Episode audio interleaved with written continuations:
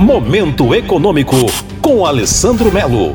Neste mês de setembro, estamos falando sobre o pior cenário econômico deste século. Já comentamos a inflação em alta que tem diminuído o poder de compra de todos nós, o altíssimo nível de desemprego e sem sinal de recuperação, as taxas de juros subindo, o que dificulta ainda mais a recuperação econômica. E hoje vamos comentar o desequilíbrio fiscal do governo federal, que diminui a confiança da economia e impede investimentos estruturantes que poderiam contribuir para a retomada econômica. Os problemas para equilibrar as contas de 2022 são muitos, e por conta disso, não haverá espaço para novas despesas do governo federal, que tenta emplacar o Auxílio Brasil, o novo programa de transferência direta de renda que irá substituir o Bolsa Família. Mas o pior problema está na falta de planejamento. Os parâmetros econômicos utilizados na Lei de Diretrizes Orçamentárias, LDO, que serve de orientação para a elaboração do orçamento para 2022, LOA, estão desatualizados. Os dados não condizem com as projeções do mercado e, portanto, tornam as previsões de receita e de despesa fora da realidade. Com isso, os analistas de mercado, investidores e empreendedores perdem a confiança na gestão das contas públicas do governo federal e automaticamente é criado um cenário de incerteza que afeta a economia. Essa falta de confiança faz com que investimentos sejam postergados e que o risco país cresça. Além disso, o mau planejamento do governo federal irá estrangular os investimentos públicos que poderiam e deveriam ser a locomotiva da retomada econômica, fazendo com que o mercado se movimentasse atrás e impulsionasse ainda mais o retorno das atividades econômicas e dos empregos no Brasil.